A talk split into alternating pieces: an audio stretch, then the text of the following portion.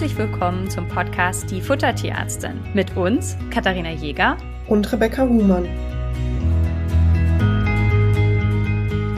In der heutigen Folge wollen wir uns mal mit dem spannenden Thema Marketing beschäftigen und Dazu haben wir im Vorfeld einfach mal so ein bisschen die Augen aufgehalten, während wir unsere Beratungen gemacht haben und mal geguckt bei den ganzen Produkten, was uns da so an Werbeversprechen über die Füße gelaufen ist. Und das werden wir mal einordnen und so ein bisschen bewerten. Ähm, Rebecca, wenn du jetzt an Marketing denkst, was ist so das Erste, was dir so in den Sinn kommt?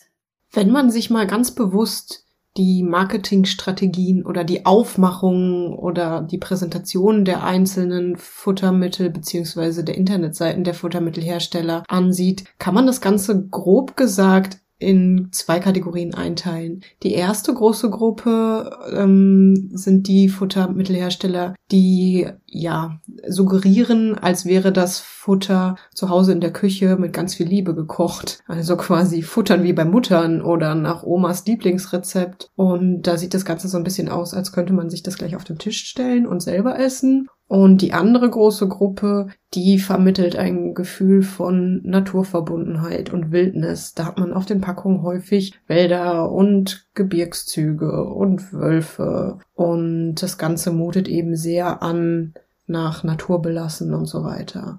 Und wenn ich ganz ehrlich bin, bevor ich mich näher mit dem Ganzen beschäftigt habe, hätte ich Produkte aus der zweiten Gruppe gewählt. Also mir gefällt so ein bisschen die Idee von draußen unterwegs und ich habe ja mittlerweile auch einen Hund, der optisch ein bisschen aussieht wie ein Wolf. Ähm, ja, irgendwie hätte mich das, glaube ich, angesprochen und auch diese Idee mit natürliche Zutaten und so weiter wäre was, was mir, glaube ich, positiv ins Auge gestochen wäre. Wie sieht's denn bei dir aus, Kati? Was hätte dir denn gefallen oder dich angesprochen?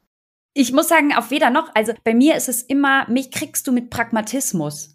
Also wenn es einfach ist, wenn es leicht umsetzbar ist, wenn es nicht kompliziert ist und wenn es nicht zu viel ist, dann bin ich immer ähm, geneigt, das zu nutzen. Und für mich im Marketing spielt Verpackung eine große Rolle. Also wie ist die Verpackung? Also einfach auch wegen, wegen Plastik und ne, also gerade wenn ich jetzt zum Beispiel Nassfutter sind ja einfach auch viele Dosen. Ähm, das ist ja auch was, was ich in der Nassfutterfolge schon mal kritisiert habe, dass das einfach ich schwierig finde. Ja, ich finde die Reinfleischdosen eine super Sache. Das ist immer so ein Abwägen von Fall zu Fall. Fall. Ich will das gar nicht grundsätzlich verteufeln. Aber ja, Verpackung spielt für mich eine, eine große Rolle. Das gucke ich mir immer an. Klasse. Da können wir mal zusammenfassen. Rebecca wäre auf die Marketingversprechen reingefallen und hätte ihr Futter gerne mit einem äh, Naturerlebnis assoziiert. Und Kati war von Anfang an auf Pragmatismus ausgelegt und hat sich Gedanken über die Nachhaltigkeit gemacht. Wie stehe ich denn jetzt da, Kati? Super. Ja, aber ich meine, so gehört das ja dazu. Und ich finde es halt auch wichtig, dass wir halt auch klar machen, dass wir nicht immer das Wissen haben, was wir heute hatten, sondern dass wir ja genauso Hundebesitzerinnen sind, die irgendwann mal losgelaufen sind und für ihre Hunde was gekauft haben. Ich habe letztens bei Instagram mal eine Umfrage gemacht. Wer hat sich denn mit dem Thema Futter beschäftigt, bevor ein Tier eingezogen ist? Und wer hat sich damit beschäftigt, als eine Krankheit aufgetaucht ist? Und wer hat sich eigentlich noch nie tiefergehend damit beschäftigt, sondern nimmt einfach das, was irgendwo empfohlen wurde? Und das sind sind nur 33 Prozent ungefähr gewesen, die tatsächlich sich intensiv mit dem Thema beschäftigen, bevor der Hund eingezogen ist. Und bei mir war das ja auch so, dass ich einfach das genommen habe, was die Züchterin gemacht hat und weil ich es dann nicht drüber nachdenken muss. Denn ich finde es einfach Wahnsinn, woher soll man denn wissen, was richtig und was falsch ist? Es ist ja so viele Meinungen und so viel und das finde ich manchmal überfordernd. Und dann gibt es ja auch wenig, was man beurteilen kann. Und dann spielt natürlich da Marketing auch eine große Rolle. Und da nehmen wir uns ja gar nicht davon aus, würde ich mal sagen. Und erst mit unserem Fachwissen, was wir jetzt in den letzten Jahren aneignen durften, können wir ja da so ein bisschen dahinter steigen. Und deswegen ist es mir auch wichtig, dass wir das heute mit euch teilen, damit ihr nicht mehr auf jeden Marketing-Satz äh, reinfallt vielleicht, sondern auch einfach mal, wenn ihr das nächste Mal durch so ein Fachgeschäft lauft und so bestimmte Sätze seht, sagt, ach ja, genau, das haben sie gemeint. Ähm, dann könnt ihr uns ja mal schreiben, das würde mich mal interessieren, welche Sachen ihr danach wiederfindet. Was ist denn das Erste, was du gefunden hast? Mm, was mir als erstes aufgefallen ist, als ich mir die Aufmachung der Futtermittel angeschaut habe, ist, dass bei vielen Futtermitteln steht, ohne Schlachtabfälle oder Schlachtabfälle in Lebensmittelqualität oder sowas wie nur Fleisch, das für menschliche Ernährung zugelassen wurde. Das sind ja alles irgendwie Aussagen, die nicht so ganz korrekt sind. Vom Prinzip her ist in allen Tierfuttermitteln ja das, was drin landet, zunächst von Tieren, die für die Lebensmittelherstellung ähm, geeignet waren und dann das, was eben an Resten bei dem Schlachtprozess übrig geblieben ist, das, was ins Tierfutter kommt. Also das sind dann Dinge, die gängigerweise nicht von uns Menschen gegessen werden, wie ähm, sehr sehnige Abschnitte oder Innereien, also sowas wie Pansen und so weiter. Und das ist natürlich auch sinnvoll, weil wir wollen ja auch kein Fleisch, also keine Tiere für unsere Haustiere schlachten, sondern nehmen das, was von uns Menschen übrig geblieben ist. Ähm, vielleicht kannst du ja auch noch so ein bisschen was dazu erklären, Kathi. Ja, an der Stelle finde ich auch immer noch mal wichtig zu sagen, dass es bestimmte Kategorien gibt. Also, dass Fleisch in verschiedene Kategorien eingeteilt wird. Also, man kann sich vorstellen, dass jedes Tier, das geschlachtet wird, bevor es geschlachtet wird, von Tierärzten begutachtet wird. Danach gibt es eine sogenannte Fleischbeschau und teilweise auch noch Fleischuntersuchungen. Das hängt immer so ein bisschen davon ab, was für ein Tier das ist. Und da wird dann auch immer das Tier eingeordnet. Und wenn in der tierärztlichen Beschau auffällt, dass dieses Tier nicht für den Lebensmittel Verkehr freigegeben wird, dann könnt ihr euch nicht vorstellen, dass das auf irgendeine B-Schiene gefahren wird und dann geschlachtet wird und so, ach ja, das kommt direkt ins Hundefutter, sondern nur die Tiere, die auch für den Menschen freigegeben werden, die landen am Ende in Hundefutter. Und in dem Moment, wo ich auf ein Produkt egal ob ihr jetzt das Entrecot nehmt oder das Filet oder was auch immer, in dem Moment, wo ihr da Hundefutter draufschreibt, ist dieses Produkt Kategorie 3. Und Kategorie 3 ist für den menschlichen Verzehr nicht freigegeben. Das heißt, ich kann nicht sagen, dass das Lebensmittelqualität hat. Das widerspricht sich. In dem Moment, wo ich da Hundefutter draufschreibe oder Katzenfutter, ist es kein Lebensmittel mehr. Auch wenn die Zutaten ursprünglich für Lebensmittel geeignet gewesen wären. Und du hast jetzt eben gesagt, der Pansen ist kein ähm, Produkt im menschlichen Verzehr. Ich war letztens in so einem asiatischen ähm, Grillhaus. Da gab's Pansen am Salatbuffet. Also man kann's essen. Ich hab's probiert.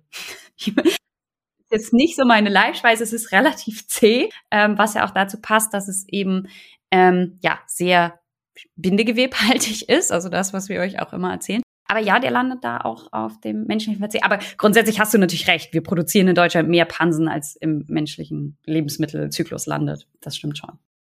Ich nehme auch immer ungern den Barfern die Illusion, dass das in den Barfpäckchen anders ist. Auch das, was in den Barfshops landet, ist dieses Kategorie 3 Material. Vom Prinzip her sind also dieselben Grundzutaten in den Barfpäckchen, im Nassfutter und im Trockenfutter. Und vom Prinzip her ist es ja auch sinnvoll, weil es soll in Deutschland kein Tier geschlachtet werden, um die Haustiere zu füttern, sondern es ist nur logisch, dass wir das nehmen, was übrig bleibt von unserem menschlichen Verzehr.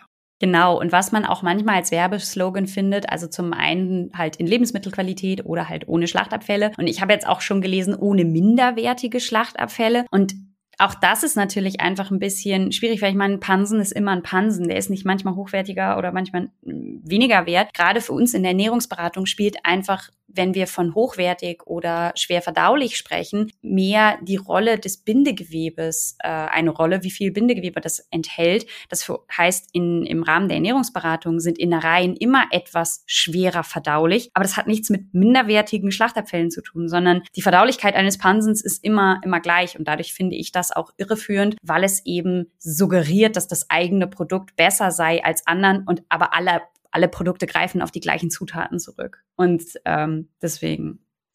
Ich kann mir vorstellen, dass damit noch gemeint ist, dass nicht sowas wie Hörner oder Klauen oder sowas in dem Futter landet. Das ist ja auch was, also wenn man ins Gesetz schaut und guckt, was als Kategorie 3 Material verwertet wird, fallen da auch so Dinge drunter wie eben die Federn und die Klauen und die Hörner und solche Sachen. Und lustigerweise haben die Besitzer immer keine Probleme damit, das als Kauprodukte zu kaufen, möchten es aber nicht im Futter haben. Vom Prinzip her ist es aber so, dass wenn Unmengen davon im Futter wäre, die Hunde Unmengen kacken würden oder die Katzen. Und ähm, das möchte natürlich kein Hersteller, dass der Output unter dem Futter so schlecht wird. Also normalerweise geht man davon aus, dass da eben nicht so horrende Mengen von im Tierfutter landen.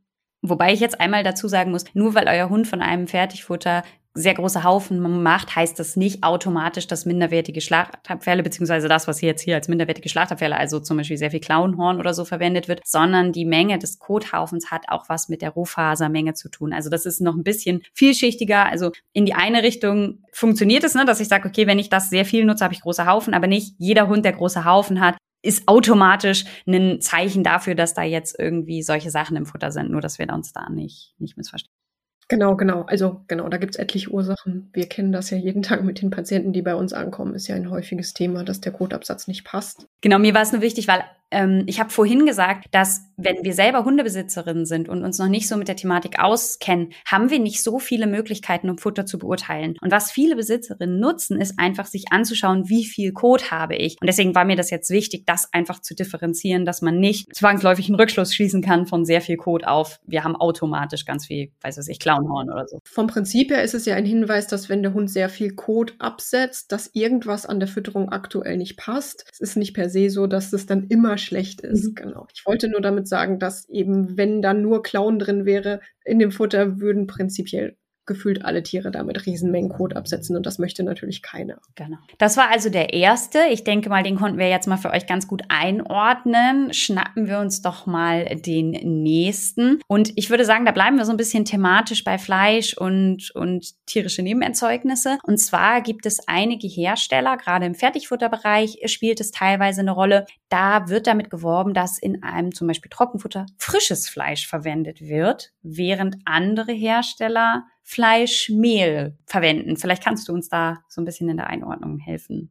Genau, zum einen ist das natürlich ein bisschen, ja, eine Masche der Hersteller, um die Fleischmenge in der Zutatenliste quasi zu beschönigen. Ich weiß nicht, die meisten haben wahrscheinlich schon mal davon gehört, dass wenn man hinten auf die Etiketten schaut und die, die Zutatenliste sozusagen liest, dass die Zutaten in der Menge absteigend angeordnet sind. Das heißt, das, was an erster Stelle drin ist, ist am meisten enthalten und das, was an letzter Stelle drin ist, ist in kleinster Menge enthalten. Jetzt ist es natürlich so, dass wenn man ein Stück frisches Fleisch nimmt, ist es ähm, von der Menge her viel, viel mehr, als wenn man dasselbe Fleisch in getrockneter Variante nehmen würde. Dann steht da oft sowas wie frisches Fleisch ist an erster Stelle und dann kommen irgendwelche Getreidemehle oder was auch immer, um zu suggerieren, es ist viel, viel mehr Fleisch drin. Wenn wir jetzt allen Zutaten das Wasser entziehen würden, wäre aber im Endeffekt wahrscheinlich dann das Getreide doch an der ersten Stelle und nicht, nicht das Fleisch ich wollte jetzt nicht das Getreide bashen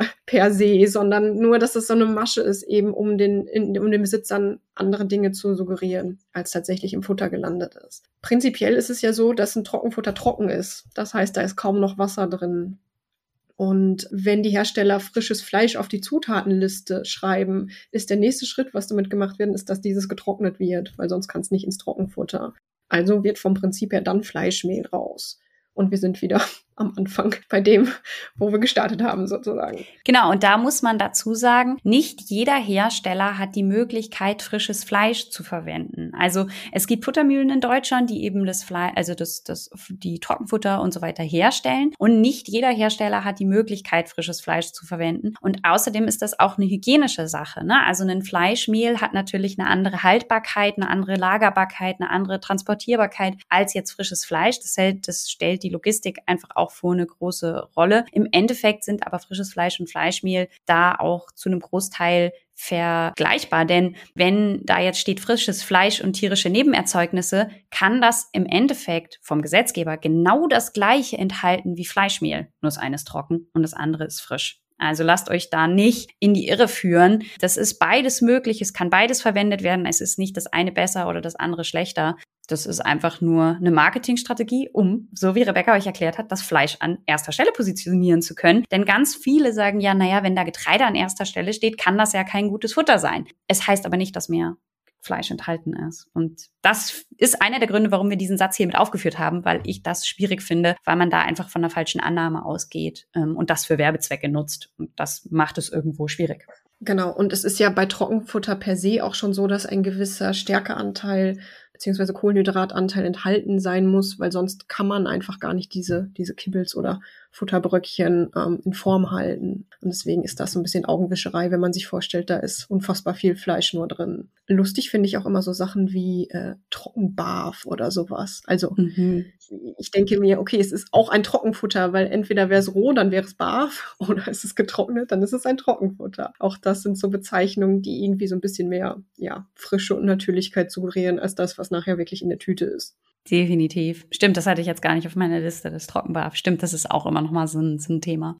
Spannend ist jetzt, wenn man vorne auf die Verpackung entweder ein Produkt mit Bild abbildet. Also wenn man da jetzt irgendwie vorne Kartoffeln drauf druckt auf den Sack oder, und das ist auch wichtig übrigens, es darf nur das vorne aufgedruckt werden, was auch tatsächlich enthalten ist. Ne? Also wenn jetzt zum Beispiel nur tierische Nebenerzeugnisse drin sind, dann darf ich nicht vorne aufs Bild einfach nur irgendwie Hühnerbrustfilets abdrucken. Das ist nicht erlaubt. Ich darf nur das abdrucken, was auch tatsächlich in meinem Produkt drin ist. Auch das stimmt manchmal nicht mit der Deklaration überein und da ist dann so ein bisschen Werbefantasie irgendwie im Rahmen. Und man hat das ja aber oft, dass man jetzt ein Produkt hat, wo vorne drauf drauf steht mit Huhn, mit Rind, wie auch immer. Und ich hatte einen Fall von einer Dame, die einen Allergikerhund hatte. Und da ist es ja ganz wichtig, dass man Single-Protein füttert. Also ein Produkt, was ausschließlich eine Proteinquelle enthält. Und sie hatte sich für Rentier entschieden und hatte mir dann das Produkt geschickt. Und in diesem Produkt war vorne drauf geschrieben mit Rentier. Und jetzt müsst ihr wissen, dass dieses kleine mit Rentier nur bedeutet vom Gesetzgeber, und wir haben jetzt eben, bevor wir hier aufgenommen haben, nochmal nachgeschaut, in der Verordnung, es steht in der Verordnung 760 von 2009, und da ist es so, dass nur vier Prozent von dem Produkt enthalten sein müssen, mit dem man werben darf. Und ich habe dann hier beim Hersteller nachgefragt, um der Kundin auch mal klar zu machen, ja, da ist unter anderem Rentier drin und habe dann nachgefragt und dann sagte mir der Hersteller, ja, der Rest ist irgendwie Huhn, Rind, Schwein, alles so ein bisschen gemischt, was wir gerade einkaufen können. Und da war die Besitzerin sehr irritiert und sehr entsetzt, weil sie gesagt hat, ja, aber das ist doch Rentier. Das heißt, achtet darauf, auf dieses kleine Wörtchen mit. Wenn da steht mit Huhn, mit Rind, mit Fisch, dann bedeutet das einfach nur, dass da ein Teil Huhn enthalten ist und vier Prozent ist wahrlich nicht viel. Das heißt, ich kann in der Deklaration dann schreiben Fleisch und tierische Nebenerzeugnisse und dann in Klammern davon vier Prozent vom Huhn. Und es wäre alles richtig und ihr hättet keine Ahnung, was die anderen Tierarten sind. Genau, und wenn es wirklich nur eine Fleischsorte sein soll, dann muss vorne drauf stehen, entweder sowas wie reines Huhn oder Huhn pur. Und dann ist der Hersteller auch gesetzlich verpflichtet, solange er sich dran hält, in dem Rahmen, dass dann wirklich nur diese eine Tierart darin verarbeitet wurde.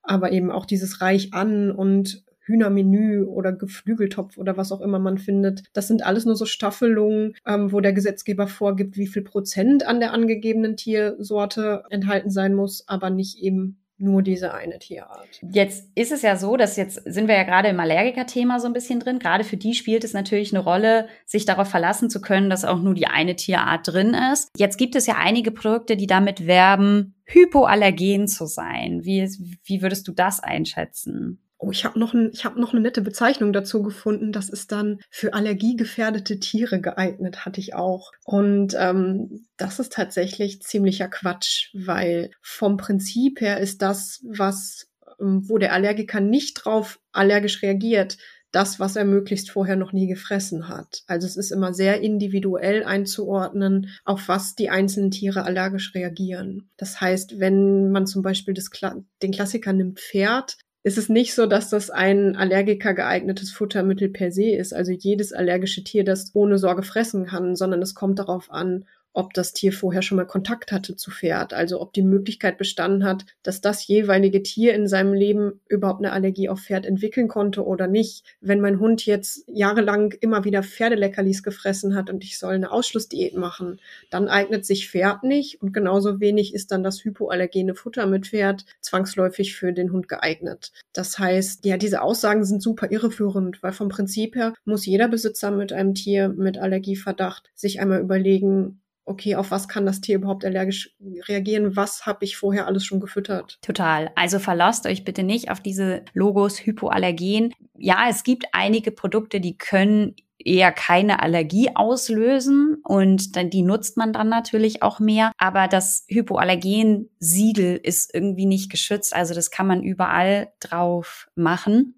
Und deswegen ist das einfach noch ein bisschen schwierig. Beurteilt also einfach für euer Tier, guckt euch die Zusammensetzung genau an. Ist da ein Produkt enthalten oder eine Zutat, die euer Tier nicht verträgt. Grundsätzlich gilt bei allergieverdächtigen Tieren, je kürzer die Zusammensetzung, desto besser. Und wenn ihr wirklich Eliminationsdiät machen wollt, dann müsst ihr einfach das füttern, was euer Tier noch nie gehabt hat. Ich finde das, das Australien-Beispiel immer ganz gut. Hier in Deutschland sind die meisten Hunde auf Rind allergisch, was ja logisch ist, weil eigentlich alle Hunde, die hier rumlaufen, schon mal Rind bekommen haben.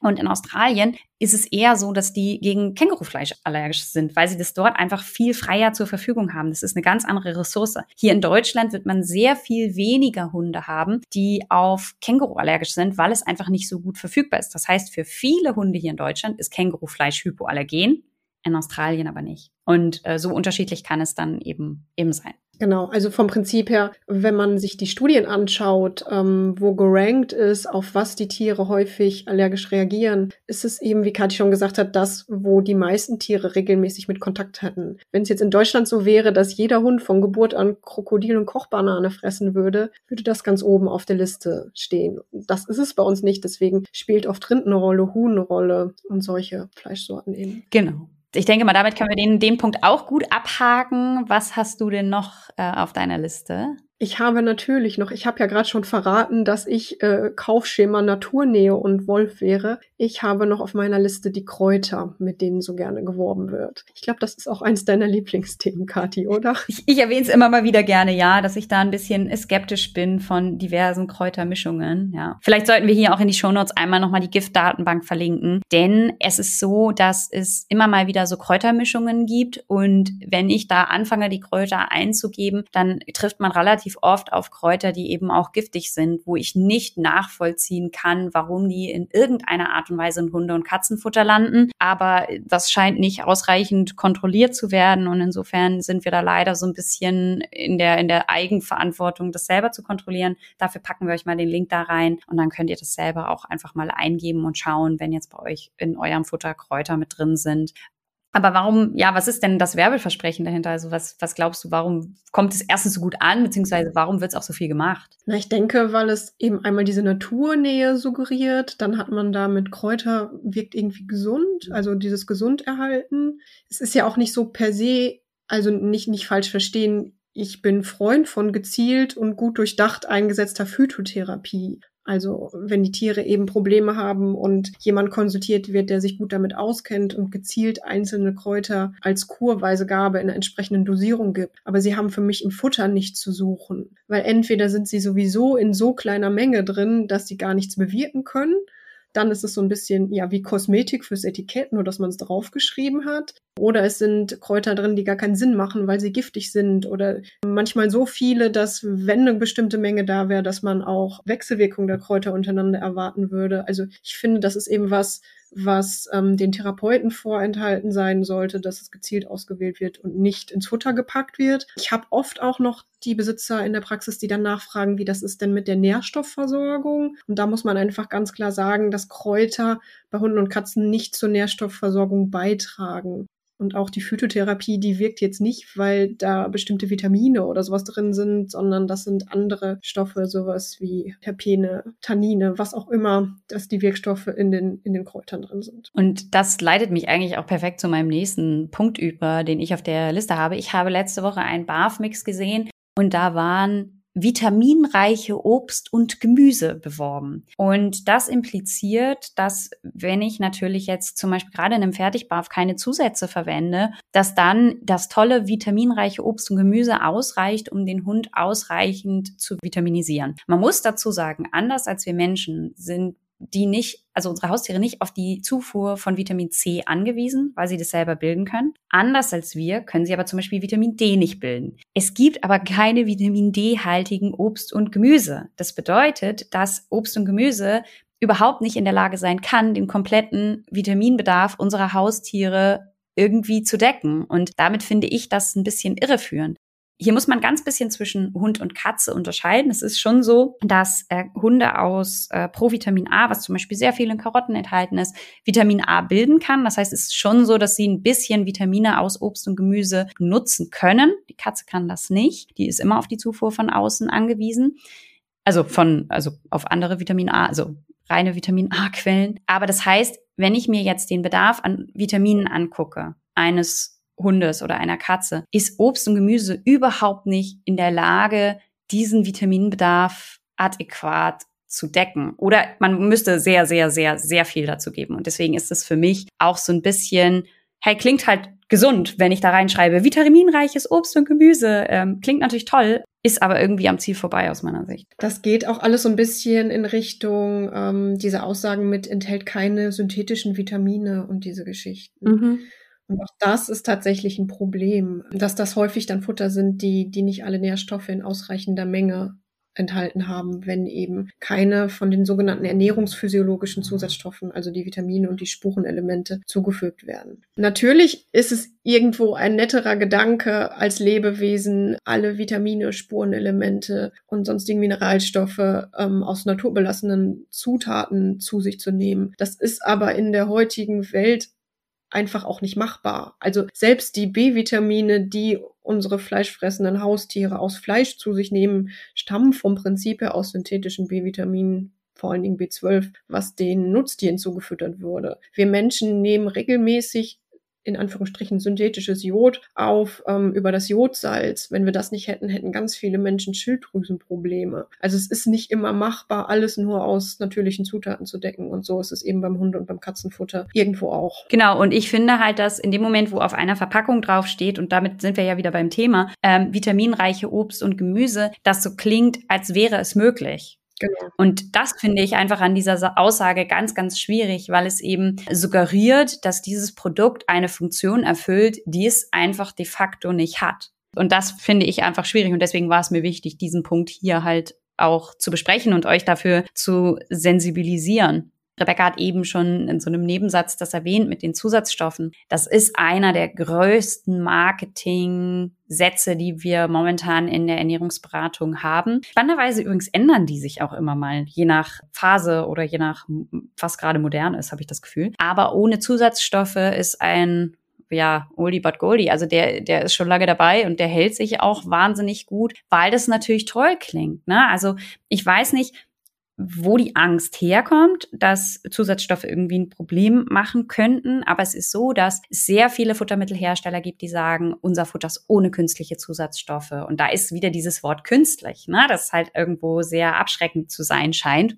Und das bedeutet aber im Umkehrschluss, wenn wir mit unseren Bedarfsrechnern diese Produkte überprüfen, finden wir so oft Produkte, die nicht ausreichend sind und die trotzdem als Alleinfuttermittel deklariert sind. Und das ist aus meiner Sicht ein Riesenproblem. Das heißt, wenn ihr ein Produkt habt und das Marketing verspricht euch ohne Zusatzstoffe, Tut euch selber einen Gefallen, stellt's einfach wieder zurück ins Regal und nehmt ein anderes Produkt. Dann seid ihr einfach in der Regel auf der sicheren Seite. Womit ich nicht im Umkehrschluss sage, jedes Produkt, das Zusatzstoffe verwendet, ist ganz toll. Ne? Also da muss man auch nochmal differenzieren. Dafür ist der Futtermittelmarkt auch zu groß und es gibt paar gute Produkte, es gibt aber auch sehr viel Murks. Aber in dem Moment, wo wirklich damit aktiv geworben wird, ohne Zusatzstoffe, finde ich es einfach erfahrungsgemäß schwierig wie du gerade schon angedeutet hattest, dass es diese Klassiker gibt unter den Marketingsätzen wie ohne Zusatzstoffe, gibt es natürlich auch immer wieder Trends in den Marketingsätzen. Und ich glaube, das, was in den letzten ich will mal sagen, vielleicht zehn Jahren immer mehr zugenommen hat, ist die Aussage, dass das Futter getreidefrei ist. Und das ist auch was, was ich ganz oft von den Patientenbesitzern ähm, zu hören bekomme, ist, dass sie sagen, ich habe doch schon ein ganz tolles Futter genommen und es ist ohne Getreide und warum geht es dem Tier jetzt immer noch schlecht? Mir ist ganz wichtig zu betonen, dass dieses getreidefrei ist kein Qualitätskriterium sondern tatsächlich nur eine Aussage, was für Zutaten enthalten sind oder nicht. Genau, da wird hier mit etwas geworben. Also was ich an der Geschichte schwierig finde, ist, dass diese Aussage oft auch von Leuten getroffen werden. Und wenn du dann nachfragst, ja, was gehört denn alles zu Getreide, dann äh, wird, ist das immer so ein bisschen schwierig. Und wenn man dann so ein bisschen eine Beratung macht und ich dann später frage, ja, welche Kohlenhydrate wollen wir denn nehmen? Wäre Reis in Ordnung? Ja, ja, Reis ist gar kein Problem, das kriegt er jede Woche.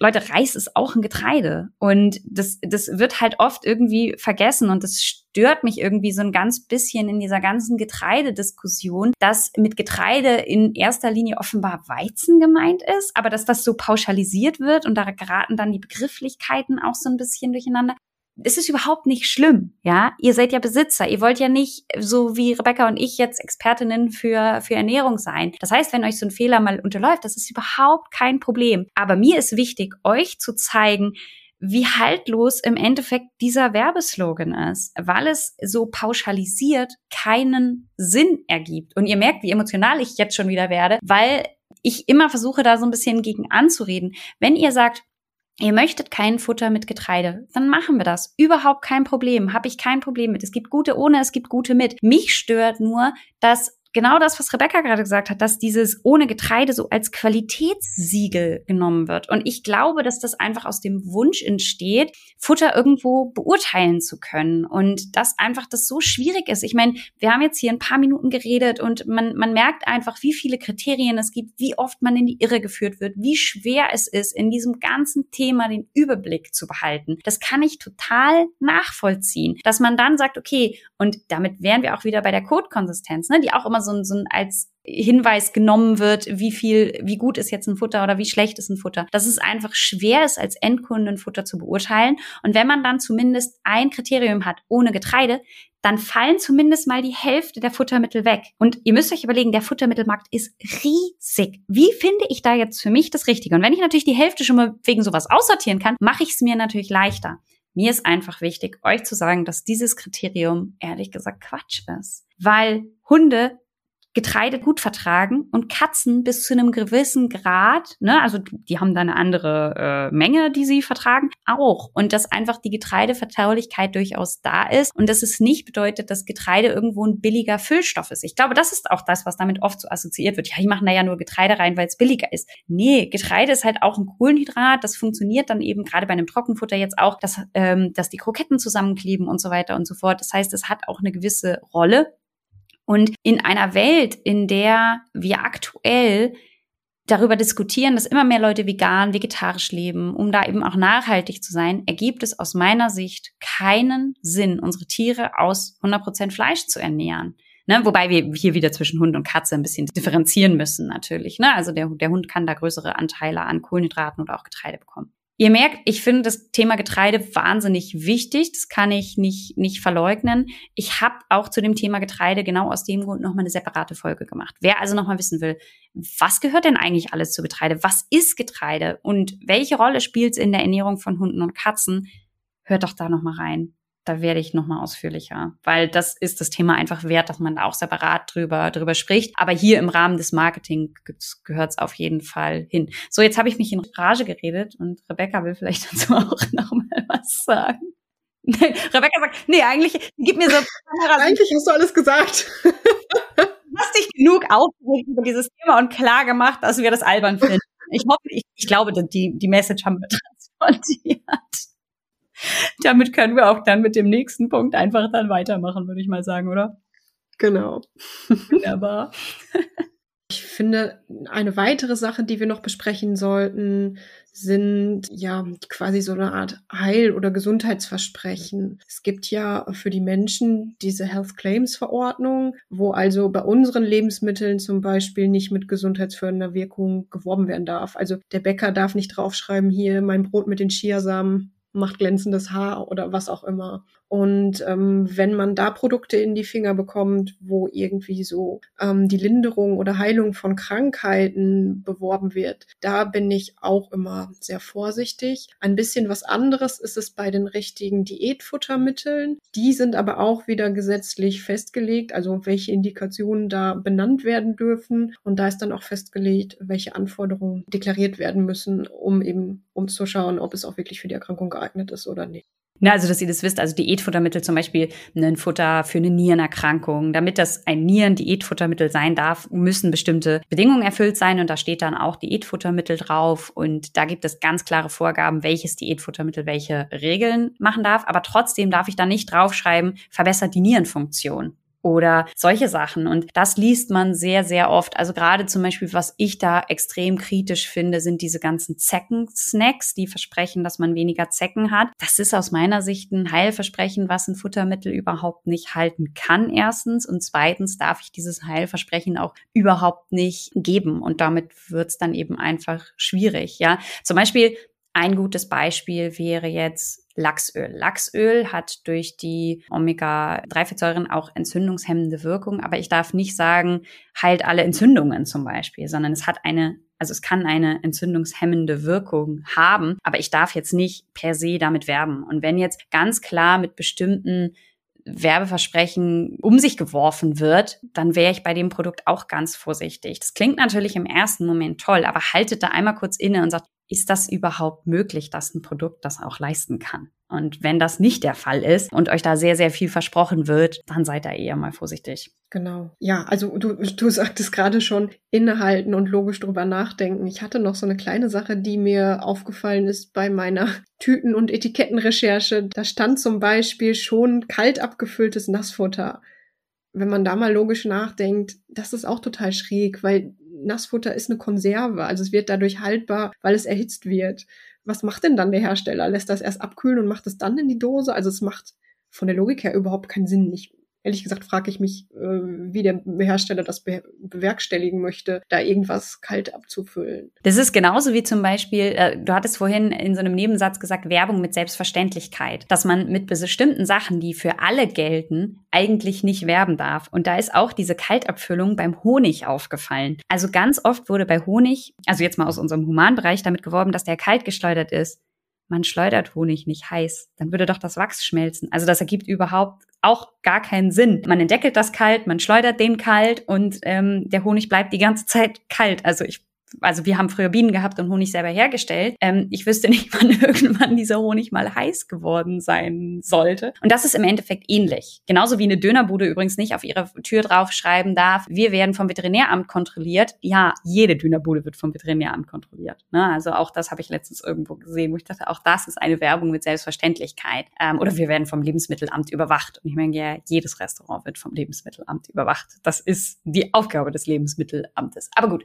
was ganz lustig ist, während wir jetzt miteinander gesprochen haben, ist mir noch ein äh, Marketing-Claim aufgefallen, der vorher, den wir gar nicht besprochen haben, einfach weil mir der jetzt nochmal aufgefallen ist also es ist so, dass es ja auch immer mal wieder Leitprodukte gibt. Bei uns Menschen ein Riesending, kennt ihr, ne? Es gibt alles in Light und alles in reduziert und so weiter und so fort. Das gibt es beim Tier mitunter auch. Und da gibt es auch Regeln, wann ein Produkt Light sein darf. Und zwar dann, wenn der Hersteller ein weiteres Produkt hat in der gleichen oder einer ähnlichen Linie, das mehr Kalorien enthält. Bedeutet, euer Leitprodukt kann mehr Kalorien enthalten als das Produkt einer anderen Firma, das nicht als Light deklariert ist. Das heißt, es gibt keine Kaloriengrenze, ab deren Hunde- oder Katzenfutter Light ist, sondern es geht lediglich darum, naja, wenn der Hersteller noch irgendein Futter hat, was mehr Kalorien hat, dann dürfen sie Light draufdrucken. Ja, hilft euch bei dem Vergleichen der Produkte jetzt auch nicht wirklich weiter, weil das auch völlig nichtssagend ist. Finde ich auch immer ganz spannend, dass das so,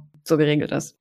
Ja, aber es suggeriert dann dem Käufer auch wieder ein bisschen Fitness, so nach dem Motto mit den Leitprodukten, ja. Klar, und ich meine, wir haben jetzt viel über negative Sachen gesprochen beim Marketing. Was ich mir im Marketing zum Beispiel wünschen würde, ist, ähm, also vielleicht hört ihr ja mal der ein oder andere Hersteller zu, was sinnvoll wäre, ist, wenn ihr einfach die Kaloriengehalte draufdruckt. Das, was bei uns im Humanbereich gang und gäbe ist, ich kann mir jedes Produkt in die Hand nehmen, ich kann den Kaloriengehalt anschauen, ich kann mir drei Produkte aus dem Supermarkt schnacken, die miteinander vergleichen, sage ich jetzt mal, ich möchte ein bisschen drauf achten und ich möchte aber gerne gerne Kekse essen, dann nehme ich mir drei Packungen Kekse und gucke, welche dieser Kekse jetzt am wenigsten Kalorien hat. Das ist den Tierbesitzern so gut wie nicht möglich, weil das einfach nicht draufsteht. Natürlich kann ich das mit dem Taschenrechner ausrechnen und sagen, okay, das hat jetzt so und so viel Kalorien. Dafür muss ich aber erstmal die Formel kennen und dann muss ich das ja auch noch miteinander vergleichen. Macht keiner. Das wäre doch mal schönes Marketing. Also das einfach da drauf zu drucken, das wäre, würde irgendwie allen so ein bisschen helfen. Da wären wir wieder bei dir beim Anfang, als du dir so ein bisschen Pragmatismus gewünscht hast. Ich bin tatsächlich mittlerweile auch so, dass ich die Produkte mag, die einfach übersichtlich gestaltet sind und ohne viel Schnickschnack. Aber ich glaube, wir beide vielleicht stimmen da nicht so mit der breiten Masse überein oder mit unseren früheren Ichs. Zumindest in meinem Fall.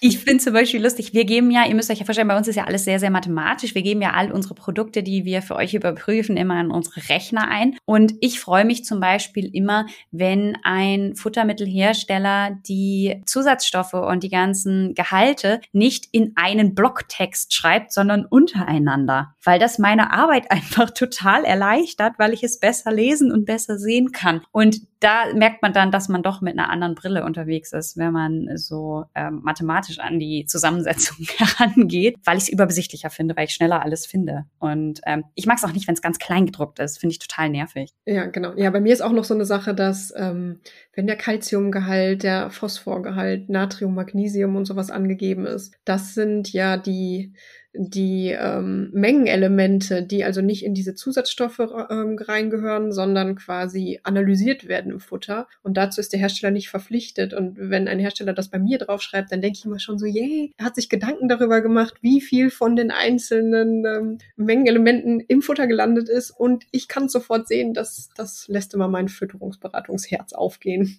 Ja, je mehr Daten wir haben, desto besser. Ich werde ja auch ständig gefragt, ne, weil wir haben jetzt natürlich ganz viele Sachen gesagt, wo ihr die Finger von lassen solltet. Und was natürlich auch oft eine Frage ist, ist ja, was kann ich denn jetzt nehmen? Was ist denn jetzt gutes Marketing? Und wie sollte eine Verpackung jetzt irgendwie aussehen? Und ich meine, ich kann euch nicht sagen, ob ihr eine lila oder eine grüne Verpackung schöner finden werdet. Das ist ähm, sehr individuell. Und ich finde es auch völlig in Ordnung, wenn ihr jetzt zwei Futter habt, die ihr gleich gut findet, wenn ihr das nehmt, wo die Verpackung schöner ist. Ist völlig, völlig in Ordnung. Aber was, worauf ihr natürlich achten solltet, ist, dass es halt alles richtig deklariert ist, dass, dass die Deklaration nicht irgendwo in die letzte Ecke gequetscht ist, dass da alle Daten zur Verfügung stehen. Was eben, wie Rebecca gesagt hat, dass auch vielleicht mal die ein oder andere Daten drauf sind, wie jetzt zum Beispiel Natrium und so weiter und so fort, die nicht gesetzlich vorgeschrieben sind, sondern darüber hinausgehen. Und auch das äh, spielt schon mal eine Rolle. Und im Endeffekt könnt ihr ja die ganzen Marketing-Sachen jetzt als Negativliste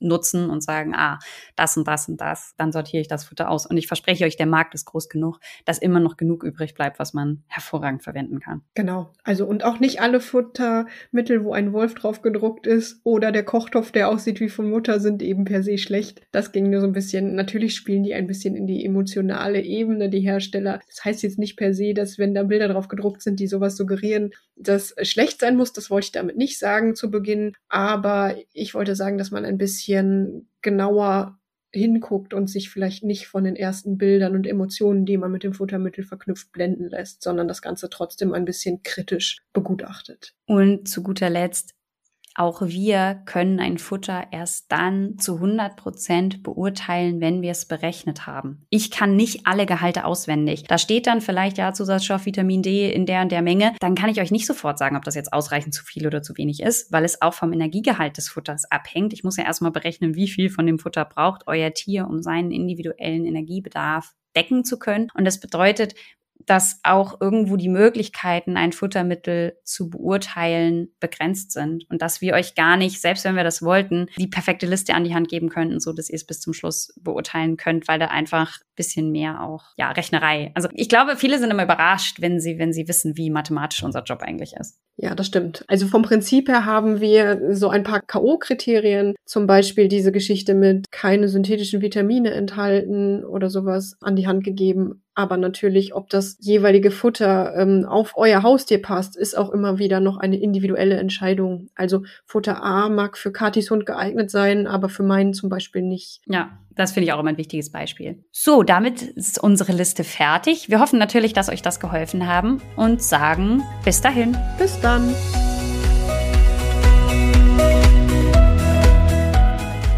Ihr wünscht euch noch mehr Fakten zum Thema Ernährung für Hund und Katze? Schaut doch gerne bei Instagram bei uns vorbei, die Futtertierärztin.